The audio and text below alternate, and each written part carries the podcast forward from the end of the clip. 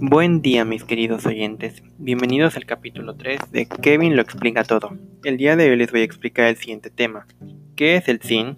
Este se define como el sistema de información de marketing y dentro de un microentorno puedes ver cuáles son tus fortalezas y debilidades dentro de la administración, además de generar planeación, organización, controlar y dirigir. Aquí termina el primer tema. Pasando al siguiente tema es la definición de problema.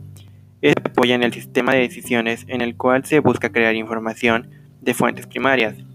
Este solamente funciona una vez ya que folio. Esto hace alusión a que solamente dura un breve lapso de tiempo ya que caduca.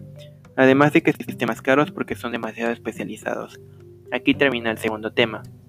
Gracias por estar conmigo en un capítulo más. Espero que te hayas divertido y nos vemos en el siguiente podcast.